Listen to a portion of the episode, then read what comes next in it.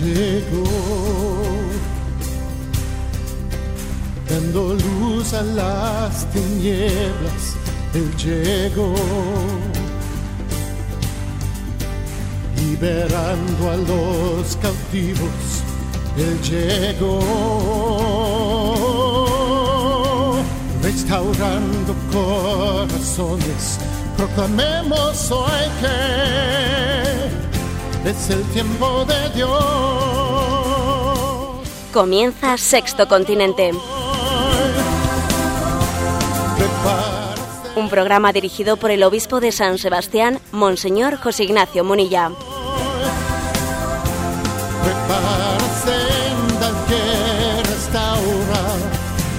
Prepárate hoy con el corazón. Alístate, pueblo de Dios.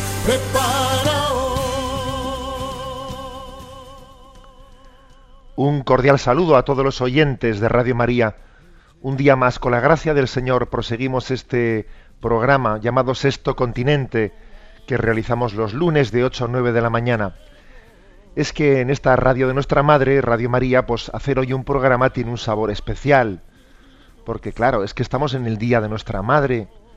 Hoy 8 de septiembre, día de la Natividad de, la, de María, pues tenemos que comenzar diciendo felicidades, madre. Felicidades por tu cumpleaños y felicidades unos a otros porque, pues porque María, María eh, compensa toda la maldad y todos nuestros sufrimientos. María compensa toda la maldad de la historia, todas tantas cosas que han hecho sufrir a la humanidad. En ella, en ella encuentran un contrapeso que es definitivo. En ella además vemos cómo se ha casado la belleza y la santidad, porque no siempre lo bello es santo. A veces tenemos un dilema, que las cosas santas no resultan bellas y que las cosas bellas no siempre son santas. Y eh, suele haber ahí una dicotomía que hace sufrir. En ella, belleza y santidad se funden, se confunden, son una sola cosa. Entonces, en este día 8 de, 8 de septiembre, día de la Natividad, tenemos que decirles felicidades, madre, y felicidades unos a los otros. Te felicito por la madre que tienes. Eso es lo que me gustaría decirle a cada oyente. Te felicito por tu madre. Y también vosotros, felicitadme por la mía. Felicitémonos por la madre que Dios nos ha dado en el cielo, de, la cual eh, la, nuestra madre de la tierra es una sombra, es un, es un, un sacramento de ella. Felicitémonos por la madre del cielo. Dios nos quiere, nos ama y la prueba es la madre que nos ha dado. Este es, este es nuestro arranque, como no podía ser menos. En un día como 8 de, de, septiembre, aquí en San Sebastián, celebramos la patrona, la Virgen del Coro. Mañana también se celebra en la diócesis la Virgen de Aránzazu, como un eco del día de hoy. Pero es que, es que está toda nuestra geografía llena de celebraciones marianas. Es que hoy, en, hoy es el día de la fiesta patronal en muchísimos sitios, ¿no? El otro día leía en una página en Religión y Libertad, creo que era, pues que en España hay 12.300 ermitas. Fíjate tú, 12.300 ermitas, ¿no? Una gran parte de ellas de, dedicadas a la advocación a la Virgen María. En muchísimas de ellas hoy se, se va a celebrar la Santa Misa. Bueno, pues desde aquí, eh, desde esta celebración de la Virgen del Coro, uniéndonos a todas las celebraciones marianas en el día de hoy, vamos a comenzar este programa. Sabéis que lo hacemos en interacción con las redes sociales, con nuestros oyentes. Sexto Continente es un programa que interactúa a través de la cuenta de Twitter arroba obispo munilla y también a través del muro de Facebook que lleva mi nombre personal, José Ignacio Munilla. Eh, bueno, pues a través de, estos y sobre todo eh, el, el correo electrónico sextocontinente arroba radiomaria.es suele ser el lugar en el que soléis mayoritariamente plantear vuestras preguntas que aquí intentamos atender, seleccionar y, y, plantear algunas de ellas. Y sin más prolegómenos, pues desde Madrid nos van a leer desde el control algunas de las preguntas pues, que hemos seleccionado para el día de hoy. Buenos días y adelante. ¿eh? Muy buenos días, monseñor. Y felicidades por la madre. ¿eh? Felicidades a todos, claro que sí. Mari Carmen de Santiago de Compostela pregunta En el Evangelio de este domingo mm, se nos habla de la corrección fraterna y el párroco hizo una predicación muy interesante sobre la que después hicimos una tertulia en la sacristía. La discusión surgió sobre si pueden servir para algo las correcciones que se hacen con acritud y sin amor por parte de quien las formula. Bueno, pues yo creo que hay que distinguir siempre, hay que distinguir eh, lo que es eh, lo bueno, el ideal, ¿eh? dice lo bueno de lo ideal, hay que distinguir las correcciones tienen que ser hechas con amor, con paciencia, con cariño, pero cuando una corrección ha sido hecha pues, sin, esa, eh, sin ese amor, con acritud, etcétera, puede servir, puede ser servir para algo. Yo creo que posiblemente a quien la hace no. Quien hace una corrección y la hace con acritud y, y sin paz interior, desde luego a quien formula la corrección no le va a servir, porque no le ha movido el, amor en, eso que ha hecho, más bien se ha desahogado. ¿eh? Lo que ha hecho ha sido, pues eso, pues una especie de patada, ¿eh? ha pegado una patada. Pero sin embargo, incluso en ese caso, en quien recibe esa corrección, que ha sido mal hecha, mal planteada, pues Dios también puede hablar, ¿eh? puede hablar a través de unas palabras dichas igual en un mal tono, pero me pueden estar diciendo alguna verdad importante que yo no debo de ponerme a la defensiva, incluso en este caso, incluso en este caso, ¿no? Decía San Agustín que muchas veces los amigos nos pervierten cuando nos adulan. Y en cambio los enemigos, dice San Agustín, nos pueden corregir al insultarnos. O sea que es muy importante que lo afectivo no nos condicione ¿eh? cuando, cuando nos dicen cosas. Ojo, que alguien te puede estar pasando la mano por la chepa y te está haciendo daño. ¿eh? O sea, dice San Agustín, te pervierten igual cuando te adulan y sin embargo, pues alguien que te dice las verdades del barquero y te las dice de mala manera, ¿eh? a él no le santifica decirlas así, pero tú igual, si tienes el don de Dios de superar tu amor propio, en vez de ponerte a la defensiva, si entiendes, a ver, Dios me está queriendo decir algo a través de este, que aunque me lo dice a lo bruto, pues es que igual me está diciendo una verdad importante para que yo me abra en mi vida a comprenderla. ¿eh? Creo que esta es la respuesta que daría. ¿no? ciertamente el Evangelio de ayer era interesantísimo. Damos paso al siguiente oyente. Sergio de Cuenca pregunta, he visto por internet la entrevista que le hicieron el viernes pasado en la televisión vasca. Le felicito por la templanza que mostró ante un periodismo tan agresivo y por la valentía que mostró respondiendo a preguntas tan comprometidas. Mi pregunta es sobre cómo discernir los debates en los que los católicos debiéramos estar presentes en los medios de comunicación, distinguiéndolos de aquellos otros en los que no se dan las condiciones mínimas para poder dar testimonio. Pues esta pregunta, Sergio, es la que muchas veces tenemos todos. Me imagino que muchos estarán diciendo que nos den esa receta, que nos den esa fórmula mágica. Pues sí, eso es una de esas cuestiones en las que es difícil, en las que es difícil poner la frontera de cuál es el lugar eh, adecuado mm, para dar un testimonio, cuál ya es un lugar en el que ya no, no es digno darlo, pues por muchos motivos, pues por, por un programa frívolo, por otra cuestión, pues buscar ese, eh, ese discernimiento no es fácil. Nuestro Papa Francisco nos habla de una iglesia en salida. Luego, también eso se tiene que traducir a la hora de, hacernos presentes en los medios de comunicación. Em, a mí no quiero decir con esto que hablar en Radio María no sea eh, estar en salida, ¿eh? porque ojo, alguno se puede pensar es que Radio María únicamente es para los convencidos, para los que están en casa. No es verdad. Seguro que a un oyente está diciendo ahora, pues yo acabo de coger esta emisora sin darme cuenta.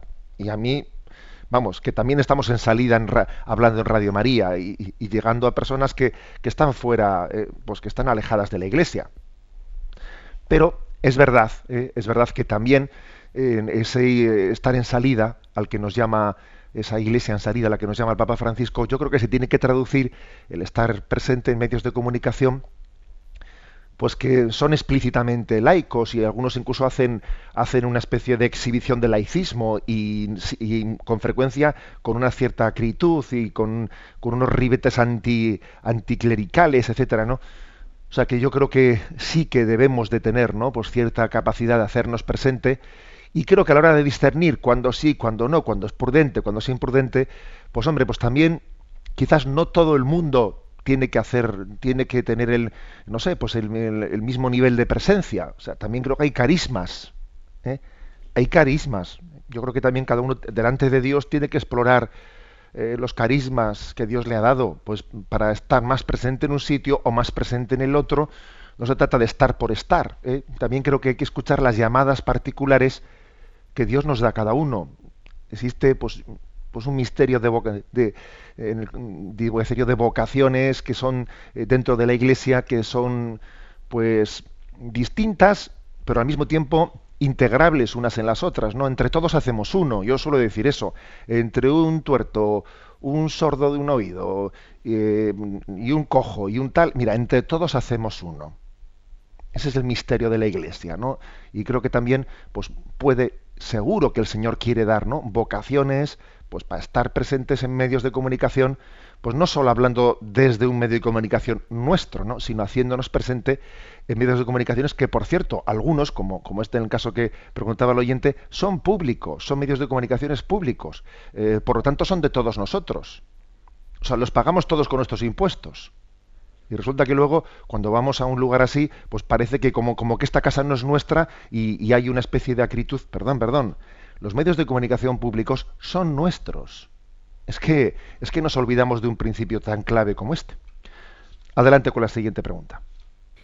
Vicente de Cádiz nos pregunta, me llamó la atención escucharle en un par de ocasiones hacer un llamamiento a los musulmanes residentes en Europa para que se manifiesten contra el fundamentalismo islámico en Irak y en Medio Oriente.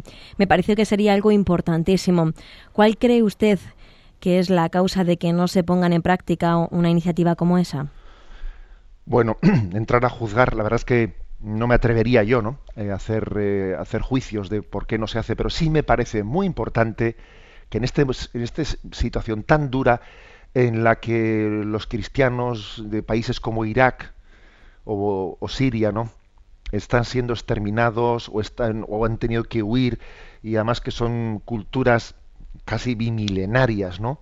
Desde luego muy anteriores a, la presencia del Islam en aquellos países, ¿no? Y no están siendo respetados, etcétera. A mí me parece que en este caso, desde luego, el, mejor antídoto frente a esta situación, el, mayor que testimonio que se podía hacer, sería, en primer lugar, que, pues que la acción internacional frente, frente a ese Estado llamado Estado Islámico participase en ella también países, países musulmanes. O sea, qué importante sería que Arabia Saudí que Kuwait, que, que una serie de los países musulmanes colaboren con una coalición internacional. Qué importante sería eso, que esa coalición internacional sea exclusivamente eh, pues de países occidentales no ayuda a nada, no ayuda nada. ¿eh?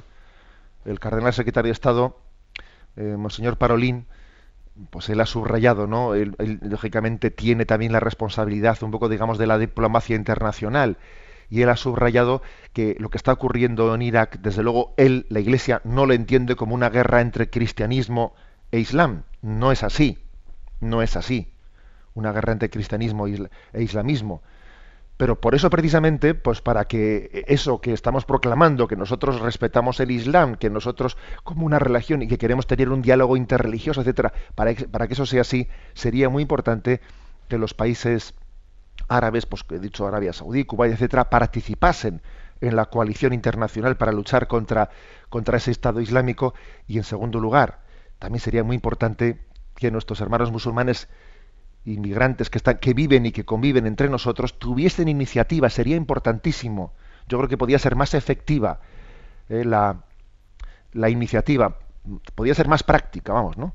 Podía tener más influjo, más influjo pues, eh, pues, una, pues una gran respuesta de los musulmanes que viven en Europa, que se, que se expresen claramente contra, contra ese fundamentalismo islámico, que dijesen mm, queremos que los cristianos en Irak tengan la misma libertad religiosa que a nosotros, que a nosotros se nos ha concedido, que nosotros se nos ha respetado tener aquí, concedido no, respetado tener aquí.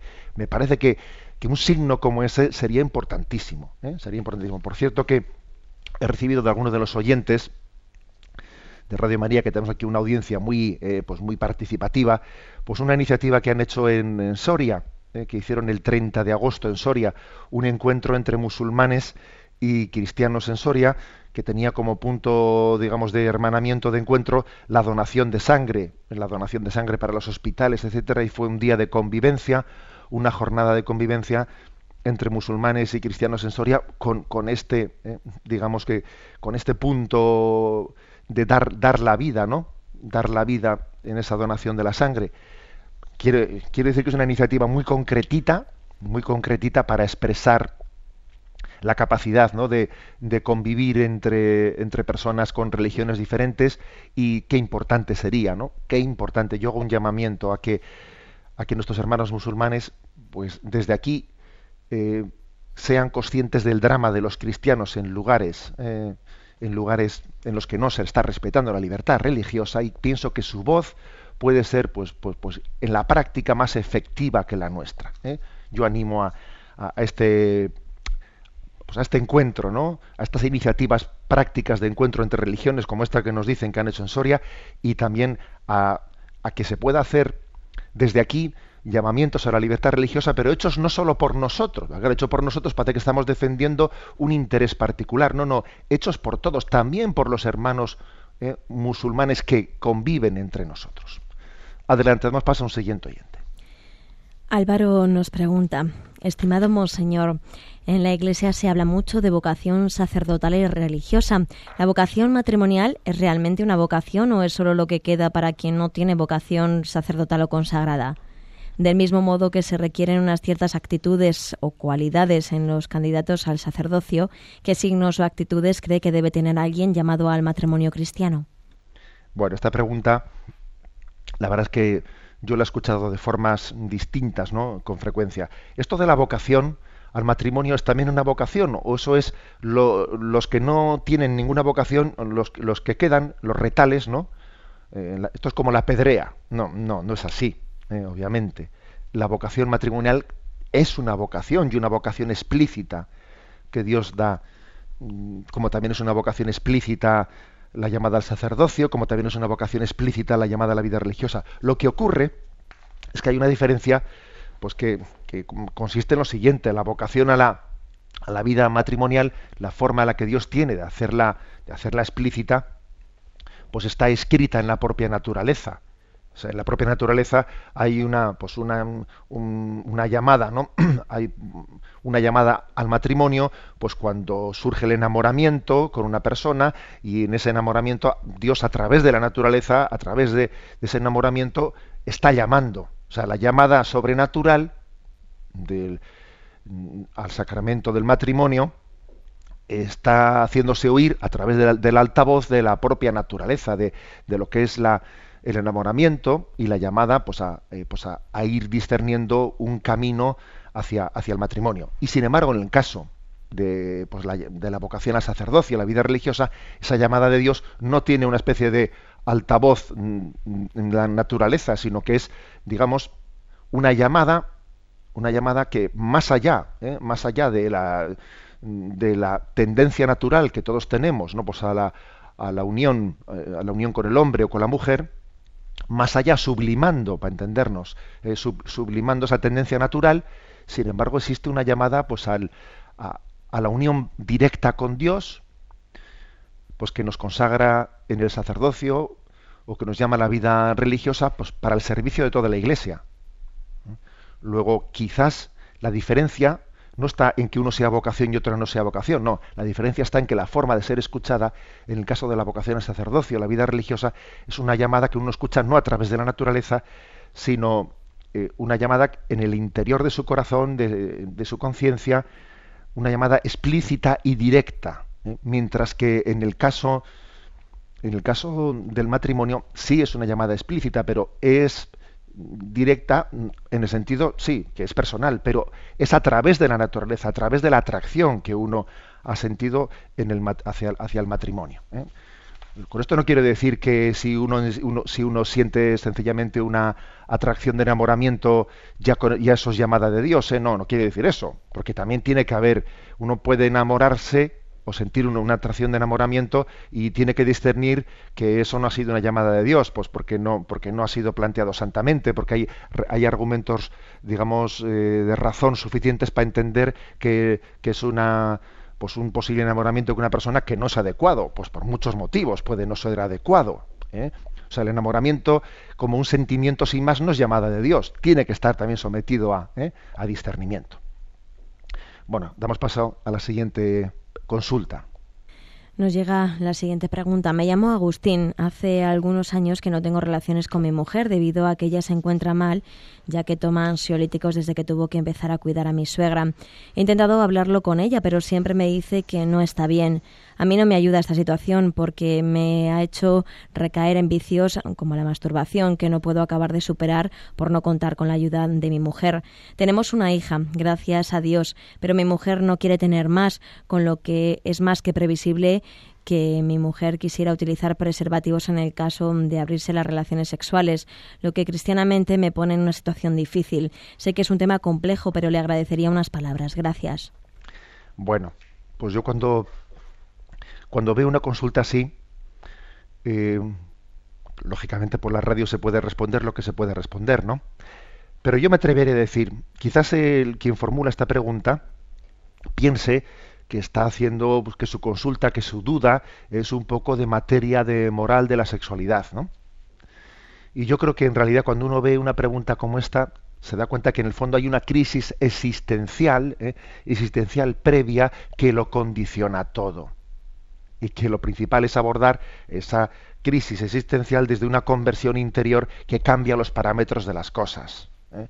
Porque claro, es que mm, es que mi mujer eh, pues está mal porque desde que tuvo que comenzar pues a cuidar a mi suegra o sea a su madre pues eh, pues eso le ha dado un gran le ha cambiado la vida ha tenido que empezar a tomar ansiolíticos y entonces pues ya no tenemos relaciones entre nosotros el no tener relaciones hace que yo ya me sienta mal que tenga mis tentaciones y, y etcétera etcétera etcétera. Es que quizás los problemas no sean, o sea, la raíz del problema no sea, no sea desde luego de, moral de la sexualidad, sino la raíz del problema está en que cuando no vivimos las cosas de una manera entregada, em, vamos arrastrando problemas. O sea, quizás el problema es ¿por qué cuidar a mi madre me tiene que llevar a sentirme mal y a deprimirme? ¿Y, y por qué?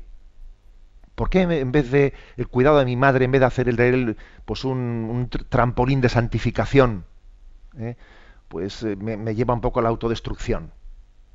Quizás es que no es que no no he sabido recibir como una llamada de Dios el cuidado de mi madre, porque yo me había hecho una idea, una idea de que pues quería vivir más cómodamente, etcétera, y ahora de repente pues al cuidado de mi madre me, me, lo trastoca todo, me pone todo patas arriba y entonces ya me, veo mal, al verme mal ya eso me afecta a mi matrimonio, el matrimonio eh, se distancia, luego ya se crean problemas en uno y en otro. Y, y quizás el pues el, quien nos hace la pregunta, ¿no? El marido, en vez de verle a su mujer, pues que ha entrado en crisis, pues porque eh, tiene que ayudar a su madre y pues en vez de verla, ver eso desde fuera, ¿por qué no le ayudas tú, eh, a tu a tu esposa, eh, a, cuidar a, vamos a, ¿por qué no cuidas tú a tu suegra como si fuese tu madre? Porque yo creo que en el seno de un matrimonio, cuando alguien cuida a su suegra y como si fuese su madre, con el mismo cariño que si fuese mi madre voy a cuidar a mi suegra, eso es un eso es un signo de autenticidad en el amor que enamora a mi mujer. Si tú te entregas al cuidado de tu suegra como si fuese tu propia madre, tú vas a renovar tu matrimonio totalmente. Lo vas a renovar totalmente. Por lo tanto, en el fondo, ¿eh? cuando a veces planteamos problemas de moral de la sexualidad, detrás de ellos hay problemas más profundos que hay que abordar. Aquí hay que convertirse todo el mundo, todo el mundo.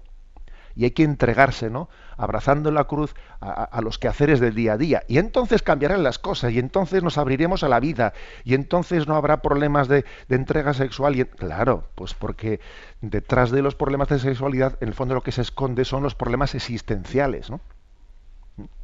Bueno, yo, como ves, no me, meto a, eh, responder así eh, puntito por puntito las cuestiones de moral de la sexualidad que planteas, porque me parece que en lo que uno puede juzgar, ¿no? Desde una pregunta como esta, pues yo creo que hay un problema más de fondo existencial que hay que abordar, hay que convertirse y eso cambia cambia los parámetros de nuestra vida, también los parámetros de, de la expresión sexual del amor. damos paso a la última de las preguntas. Miren de Bilbao pregunta, soy de las que me agobio mucho y luego me doy cuenta que me he agobiado tontamente porque no era para tanto. Me pasa continuamente. ¿Me podría dar un consejo? Yo creo que podías hacer una jaculatoria de la expresión esa del, del Evangelio, hombres de poca fe. ¿Por qué habéis dudado? Eh? Mujer de poca fe. ¿Por qué has dudado? ¿Cuántas veces no? Pues tenemos que escuchar esa. Nos hemos agobiado, nos hemos agobiado y Jesús estaba en la barca, nos parecía que estaba dormido y cuando Él se, se levanta y calma la tempestad, Él nos dice, hombre de poca fe, ¿por qué has dudado? ¿Eh? Bueno, pues yo creo que algún consejo eh, pide, miren, pues hombre, pues yo creo que un consejo es pues tomar un poco del sentido del humor hacia nosotros mismos, ¿no? Reírnos de nosotros mismos y de nuestros agobios, ¿no? Mira aquí Doña Agobios, mira María Agobios aquí, ¿eh? O sea, que nosotros mismos nos demos cuenta de que tengo una tendencia al agobio que es irracional, que no pasa nada, ¿eh? no pasa nada, que soy yo el que con mis agobios estoy viviendo, ¿no? Estoy viviendo las cosas pues como si yo como si yo estuviese solo en la vida, como si yo estuviese solo como si un niño de, un año y medio empieza a decir, no, ay, ¿y, qué comeré hoy? ¿Y qué voy a comer? Hijo, que tienes un año y medio y tienes una madre detrás tuyo que te cuida. Pues a nosotros nos pasa lo mismo. ¿eh? O sea, mirémonos y, nos, y, démonos cuenta de que no estamos solos. ¿eh? Recuerdo una, expresión de San José María ¿no? que mm, me impactó mucho. Decía él, todo lo que ahora te preocupa cabe dentro de una sonrisa.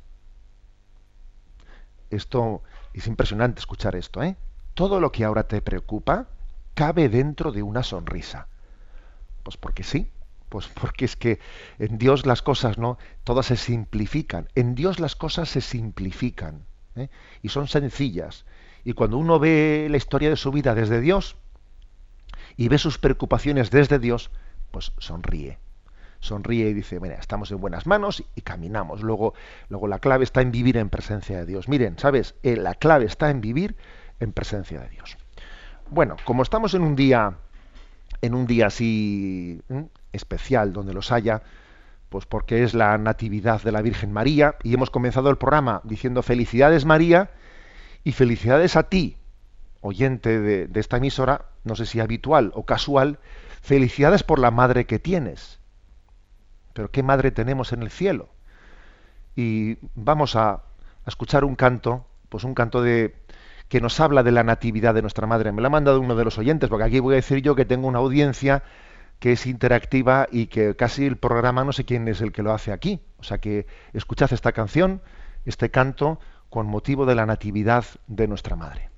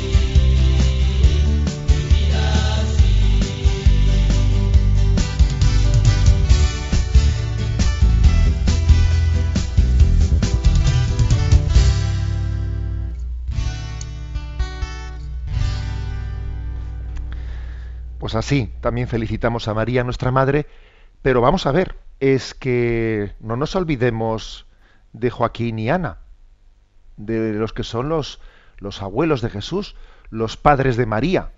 Es que esta niña, esta niña que nace hoy, pues es que está aprendiendo lo que es ser madre, lo que es cuidar a un hijo de Joaquín y de Ana, de Santa Joaquín, de Santa Joaquín y Santa Ana.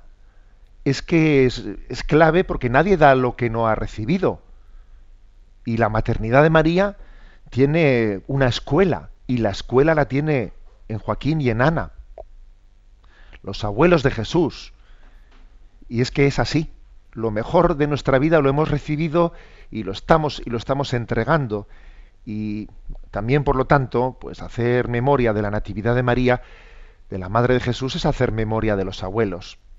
Bueno, pues vaya, vaya dicho esto por delante y vamos, pasamos a la siguiente de las secciones de este programa, Sexto Continente que realizamos aquí en Radio María los lunes de 8 a 9 de la mañana. Vamos, por lo tanto, a repasar las redes, esas redes sociales en las que navegamos.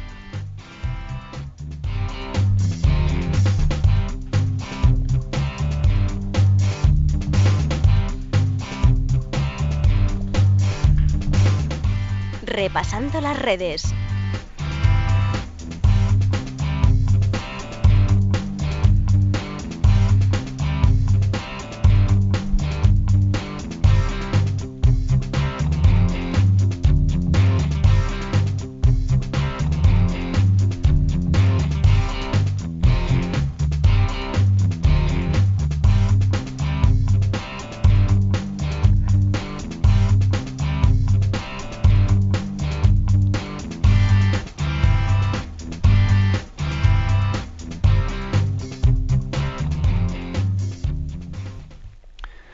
Bueno, pues eh, el comentario que quiero hacer hoy en este repasando las redes es el siguiente. Mm, se acerca ya el fin del verano. El fin del verano está muy próximo. Y el gobierno de la nación española, en concreto también el ministro de Justicia, pues había anunciado que antes del final del verano la reforma de la ley del aborto sería ya introducida y sería votada en el Parlamento. Entonces dice uno, pues es que faltan poquísimos días. Es que después del retraso, del retraso, del retraso, estamos viendo, estamos siendo testigos de algo, algo muy duro, pero que, que, es obvio que está ocurriendo. Y es que, y es que cuando queremos dar un paso en la dirección de la defensa de la vida, es que nos cuesta muchísimo darlo. Es que parece que no terminamos de darlo. Es que parece que es es que parece que es quiero que no puedo, es que está quedando patente que hay una falta, ¿no? Una falta de proyecto, de proyecto conjugado dentro del partido del gobierno, un proyecto conjugado en torno a la defensa de la vida. Es que por lo visto tenemos más claras otras cosas eh, para abordar la crisis económica, pues eso, pues allí mm, se puso todo, ¿eh? pues mm, los medios rápidamente porque había que actuar, no se podía perder tiempo y eso era una urgencia, ¿no? Abordar el tema de la crisis y esto, pues hay que subir los impuestos, hay que hacer recortes, esto, lo otro, tal. Bueno, y si, si eso lo tenemos claro en la economía, en la economía, ¿no, no será todavía más urgente y más principal actuar en, en favor de la defensa de la vida? O sea, ¿cómo es posible? ¿Cómo es posible que, tengamos tanta clarividencia ¿no? para abordar la economía y sin embargo no tengamos clarividencia para abordar, una reforma que, además no es definitiva, ni muchísimo menos, bueno, pero por lo menos es un pasito en la defensa de la vida. ¿Cómo es posible? Estamos en este momento, yo creo que estamos siendo testigos en Occidente, en Occidente, de una crisis política en la que la llamada derecha o los llamados partidos de centro eh, se tienen ¿no? pues una, unos ideales que se reducen prácticamente a una visión economicista de la vida. Estamos ante una clase política que parece que eh, lo único que tiene claro es cómo ordenar la economía. Como si eh, lo único importante en la vida fuese la economía, la economía. La economía. Que luego, como alguno dijo, ¿de qué están hablando? Dice, de la econosuya. Pero bueno, perdón por el chiste. ¿Eh? O sea, parece que lo único importante en la vida fuese la economía. Y como si la concepción de la vida, como si eh, la protección de la familia, como si la visión antropológica, como si la cultura, eh, como si la educación fuese, perdón, perdón, es que es que lo más importante de la vida es el hombre. Lo más importante de la vida no es la economía. Esto es un drama muy serio. Estamos viendo como, pues, estamos viendo, estamos siendo testigos de un gobierno que está eh, evidenciando, ¿no? Pues una, una falta de unidad interna, una falta de clarividencia, ¿no? En la concepción de, eh, en la apuesta, en la apuesta conjugada por la defensa de la vida, que es una pena de espectáculo el que se está dando. Mientras tanto, mientras tanto, decenas de miles de niños están siendo sacrificados. Es que cualquier retraso, cualquier retraso en esa reforma está costando decenas de miles de vidas humanas. O sea, no sé si somos conscientes de esto. Es que cada año son 110.000 vidas. En España solo, 110.000 vidas. Es que es un retraso dramático, dramático.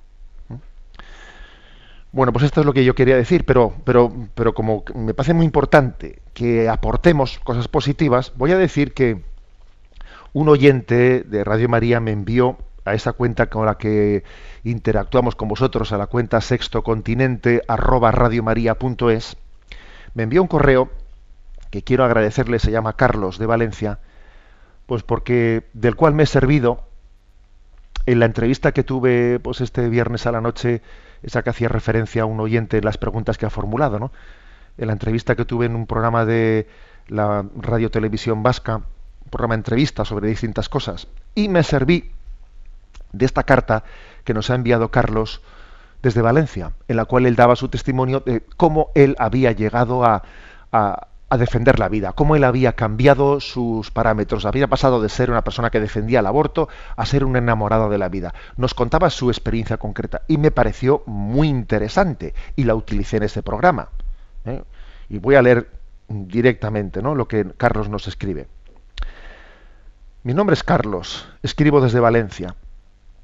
El programa anterior me recordó una experiencia que tuve hace mucho tiempo que cambió para siempre mi opinión sobre el aborto. Quería compartirla con ustedes. Sucedió en el espacio de tiempo que tardó, que tardó en recorrer una única parada, el tren de mercancías en el que viajaba. Quince minutos hicieron más que horas de discusiones y de debates. Entonces era ahora más joven que ahora, menos católico, más indeciso tenía un pie a favor del aborto y otro a favor de la vida, en ocasiones los dos a favor del aborto. Viajaba en ese tren yo solo, de vuelta a casa después del trabajo, sentado en el espacio de cuatro asientos, dos frente a dos. En una de las paradas subió una mujer de edad madura y un chico con síndrome de Down cuya edad no pude determinar. Se sentaron frente a mí. Y recuerdo haber sentido lástima al verlos. Se cogían de la mano, cosa que interpreté como signo de protección. La mujer tenía en su chaqueta un pin de alguna asociación defensora de personas con síndrome de Down. Pensé en el valor de la mujer y la responsabilidad que tenía sobre sus espaldas. Nuestro tren permanecía parado y seguía subiendo gente. De repente el chico se levantó y se dirigió a la ventana, algo llamó su atención. Miraba tras ella con las manos apoyadas sobre la misma y con gran entusiasmo. Tenía dibujada una sonrisa de plena felicidad. La mujer lo observaba, su madre lo observaba con bondad infinita. Mi curiosidad no me empujó a buscar con la mirada aquello que tanto estaba emocionando al, niño con síndrome de Down. Miré sobre las vías del, ferrocarril quizás alguna flor, algún, algún lagarto, algún bichejo, pero solo yo veía piedras.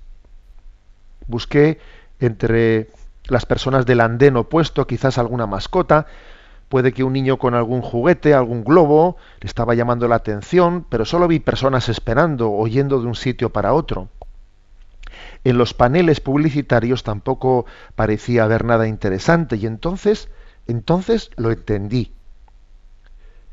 Cayó sobre mí como una jarra de agua fría él veía el mundo con otros ojos. Y yo no sería capaz de verlo del mismo modo, pues conforme maduramos perdemos la capacidad de sorprendernos. Él siempre lo vería igual, con ilusión. Se sentó y madre e hijo se cogieron nuevamente sus manos. Y entonces entendí que no solo era signo de protección, que era amor, que, que ciegos podemos ser las personas aun teniéndolo evidente frente a nosotros. Se bajaron en la siguiente parada, dejando sus asientos vacíos, pero llenaron mi corazón con una nueva luz.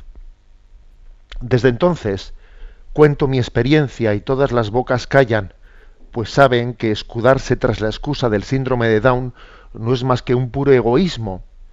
Con síndrome o sin él, todo niño es muy capaz de sentir amor y entregarlo.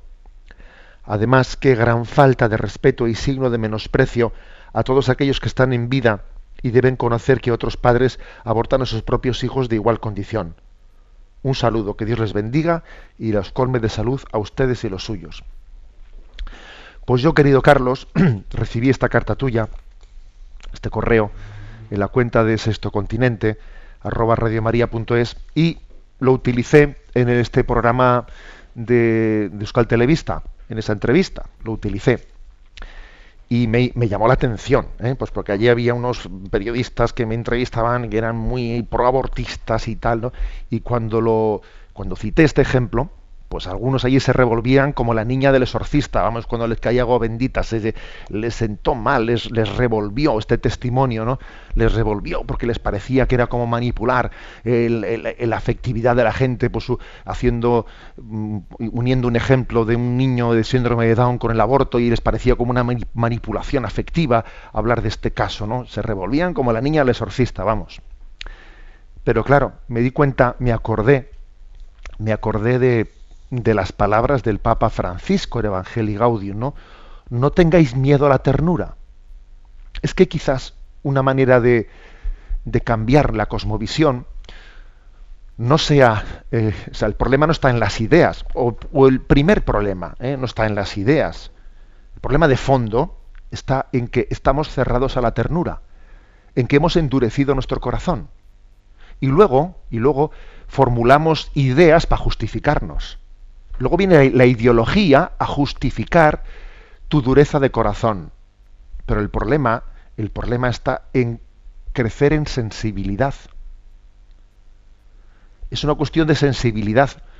No tengáis miedo a la ternura. Esa expresión del Papa Francisco es clave.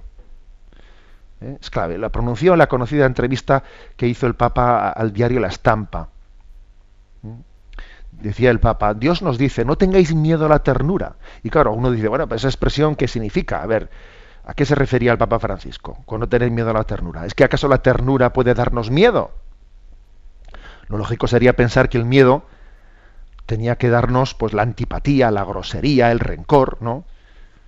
Y sin embargo, seamos muy, seamos muy sinceros con nosotros mismos, el miedo es también una sensación que solemos experimentar cuando barruntamos que hay algo que está tocando tu corazón y que te pide que cambies de vida. Y la ternura de un niño, eh, pues o te convierte, o te llama a la conversión, o te pones a la defensiva frente a ella. Entonces, como cuando uno me hace mucha gracia ver las reacciones que se suelen suscitar pues ante una familia numerosa. Cuando uno ve por ahí una familia numerosa que va con todos sus niños y que es un espectáculo verlos, ¿no? Pues es curioso, se suelen dar dos reacciones, o una reacción de cariño, de admiración, de, o otra reacción que se pone a la defensiva. Esto que esta que es una coneja o que no sé qué y se ponen ya eh, a hacer una reacción de es curioso, no dejan indiferentes a nadie, a nadie. Son un signo. ¿eh? Pues algo así pasa también con, con lo que es la, la sensibilidad hacia la vida. ¿eh? Por eso el Papa dice, no tengáis miedo a la ternura. El miedo a la ternura es el miedo a quedarnos desnudos mm, de las falsas seguridades en las que nos apoyamos, ideologías, prejuicios, hábitos egoístas. Uno tiene miedo a que le muevan los hábitos egoístas de su vida, a la presunción de saberlo todo, a la prepotencia de creerme seguro, porque un niño, porque, porque un enfermo, quien sea un anciano, me puede estar tocando eh, pues la jerarquía de valores de mi vida. En definitiva, tras el miedo a la ternura se esconde el miedo a perder mis falsas seguridades, el miedo a la vulnerabilidad, el miedo al compromiso, el miedo al sacrificio, el miedo a la afectividad, el miedo a conocer el hombre o la mujer real que se, que se esconde bajo el disfraz o la coraza en la que vivo. Que tenemos mucho disfraz, que tenemos mucha coraza. O sea, yo creo que, por lo tanto, ¿no? ese testimonio de nuestro hermano Carlos, que le agradezco y que como ha podido comprobarle, le he sacado todo el provecho posible, ¿no? Tanto en la entrevista de TV como en este programa de Radio María, se lo agradezco, Carlos.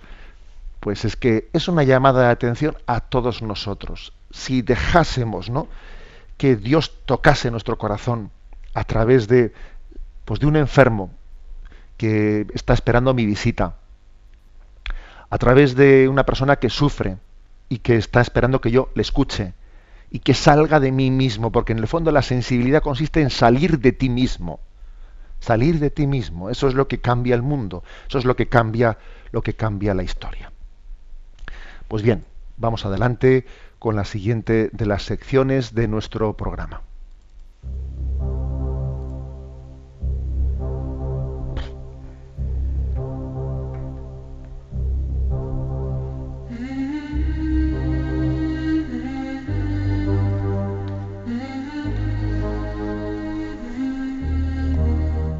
Hasta el viento y el mar le obedecen.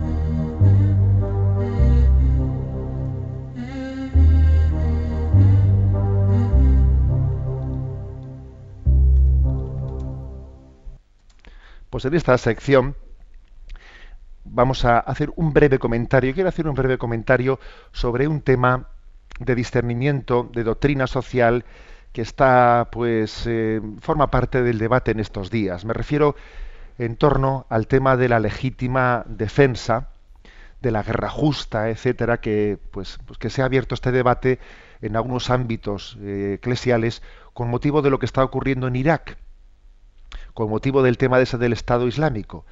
Detrás de eso, cuando el Papa ha pedido, ha pedido una intervención, eh, cuando también el secretario de Estado ha pedido, ha pedido que al mundo que no se quede con los brazos cruzados, pues claro, todo el mundo ha entendido que había pues una, eh, una llamada a, pues a, una intervención, a una intervención humanitaria que conlleva también una utilización de la fuerza, porque en un sitio como ese es imposible hacerlo de otra, de otra manera, ¿no? Eh, fue pues fue nuestro San queridísimo San Juan Pablo II el que habló de la intervención humanitaria y forma parte forma parte de la, de la doctrina social de la Iglesia que está incluida en el catecismo el principio de guerra justa. ¿Qué condiciones tienen que darse pues, para que pueda justificarse moralmente una intervención armada? Pero luego, sin embargo, ¿qué ha ocurrido? Pues que ha llamado la atención que el Papa Francisco, y también el, el cardenal secretario de Estado, pues hayan hecho algunas declaraciones en las que no han, no han aprobado, no han dado el visto bueno, no, no han bendecido. ¿eh? Porque algunos decían, bueno, pues entonces parece que con esto que está diciendo el Papa, el Papa está queriendo justificar la guerra, eh, bueno, está justificando moralmente la intervención armada. Pero, jolín, eh, ¿esto cómo se explica que después el cardenal secretario de Estado y el Papa critiquen o, o, pongan en solfa los bombardeos? Los bombardeos. Porque es que los principios, los principios morales que justifican una, pues una, una intervención armada dentro de esa teoría ¿no? de, la, guerra justa, tienen, eh, tienen o sea, no, no es, no es una, un discernimiento de brocha gorda, de brocha gorda, no, sino que está hecho con pincel fino. Y es muy importante que la respuesta sea proporcionada y que ponga todos los medios pues, para que no paguen los inocentes. Cuando la Iglesia, en la doctrina social de la Iglesia habla de, no, pues de, de la proporcionalidad de una, de una respuesta, de una utilización de la fuerza frente al mal, no, con eso no, no lo justifica todo. Era un cheque en blanco para intervenir. ¿eh? Un momento. Es que por nuestra parte, por parte de Occidente, pienso que es muy cómodo el decir vamos a solucionar esto bombardeando, pero no vamos, ¿eh? pero ya no vamos a mandar ningún soldado al terreno porque no queremos tener nosotros ninguna ningunas bajas, ninguna víctima. A ver, Occidente, Occidente bueno, igual utilizo la palabra occidente sin matizar, porque hay que hablar de países concretos con responsabilidades, entre los cuales, por cierto, también estuvo España en esta responsabilidad. Y creo que fue un error gordísimo ¿eh? Del gobierno español en participar en una en un ataque en un ataque a Irak de meter al mundo en una guerra que en aquel momento parecía que se pretendía justificar que era para derribar eh, pues a Saddam Hussein, un dictador, porque es que tenía armas químicas y tenía y, la paz del mundo estaba comprometida por un armamento químico que supuestamente tenía, que lo tenía oculto y luego resulta que no tenía nada. Y dictador sería, pero por lo menos en aquella Irak se, se respetaba el principio de libertad religiosa y los cristianos podían vivir, vamos, ¿eh? Y hasta había un ministro Tarek Aziz, el ministro de Asuntos Exteriores, que era cristiano. O sea, por lo menos sería, sería una dictadura, pero vamos, que no era un Estado terrorista y salvaje como puede ser el, Estado. O sea, se, sin el discernimiento suficiente se lanzó una guerra, una guerra terrible, que ha desestabilizado totalmente aquella zona, y ahora y ahora, después de haber metido la pata, habernos, haber, habernos marchado fuera, ahora dice, ahora ya no vamos a volver. Ahora que resulta que sí que hay un problema y desde luego ahora sí que es inexorable que ahora sí que hace falta una intervención, ahora es cuando decimos mandaremos bombas, pero ya no nos vamos a desgastar. O sea, hemos originado el problema, hemos originado el problema, ¿eh? se han sacrificado muchísimas vidas innecesariamente y ahora decimos, ahora desde lo lejos mandaré una bomba, pero yo ya no me voy a... Es que es un planteamiento verdaderamente verdaderamente que deja al descubierto, deja al descubierto pues la necesidad de que el mundo tenga un discernimiento conjugado, que tenga una política, que creo que la política exterior requiere, requiere por parte de todas las, de, todas las naciones, pues, pues de, de, un criterio compartido, de una, de una actuación mucho más prudente, qué gran lección debemos de aprender de lo mal que se han hecho las cosas en Oriente Medio. Y en este momento, pues creo que, que la Iglesia está en su sitio cuando dice, se requiere una intervención humanitaria, pero nosotros no vamos a bendecir eh, no vamos a bendecir que, que, se esté haciendo de una manera en la que ahora, pues claro, como ya habrá, como no habrá cámaras, pues igual, claro, a, no haber cámaras como, como sí que las ha habido en Gaza, pues nos vamos a enterar de la mitad de lo que ocurre allí. Pero a ver si ahora resulta que los más inocentes son los que van a pagar el pato.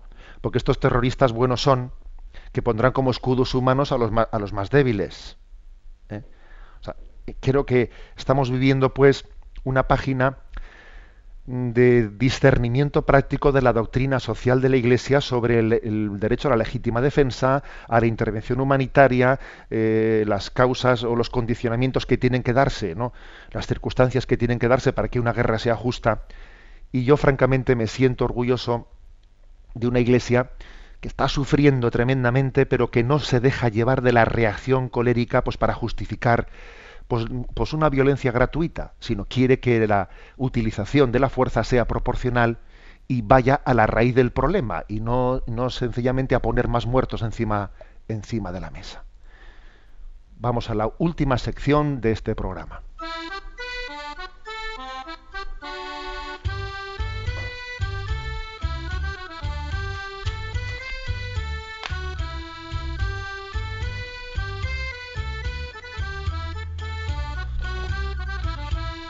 Una gota en el océano.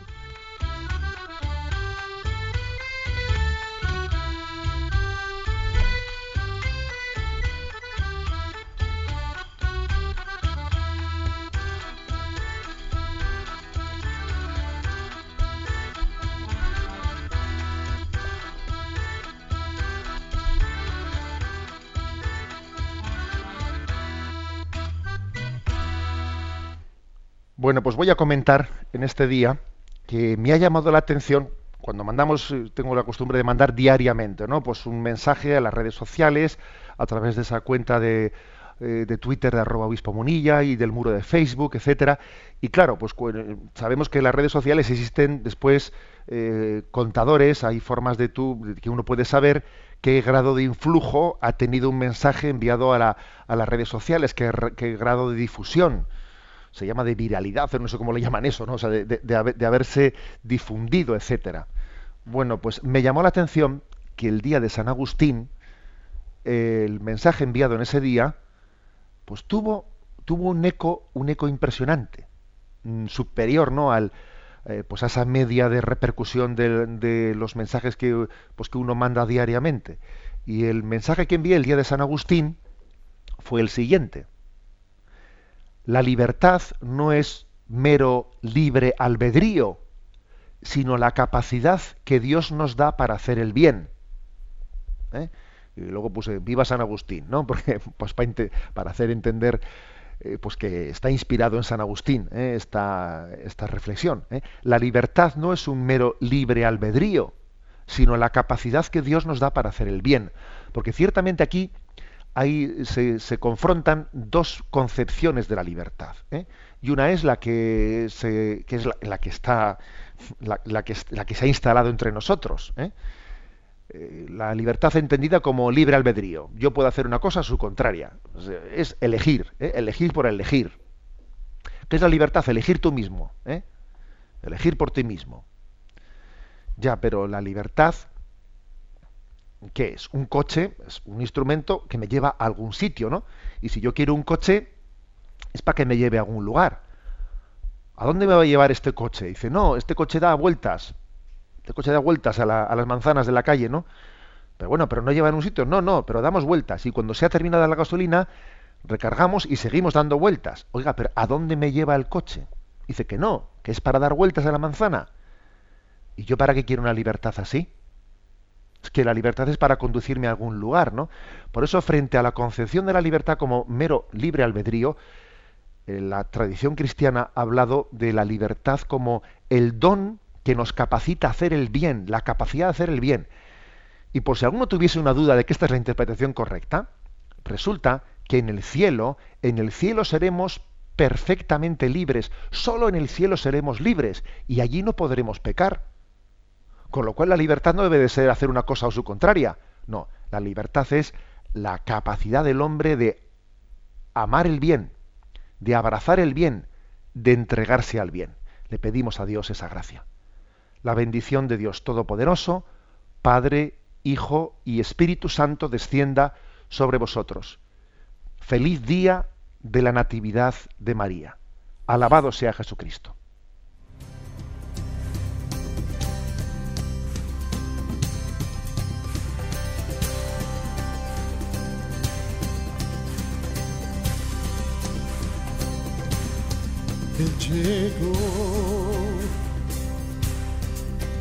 Dando luz a las tinieblas, Él llegó, liberando a los cautivos, Él llegó, restaurando corazones, proclamemos hoy que es el tiempo de Dios.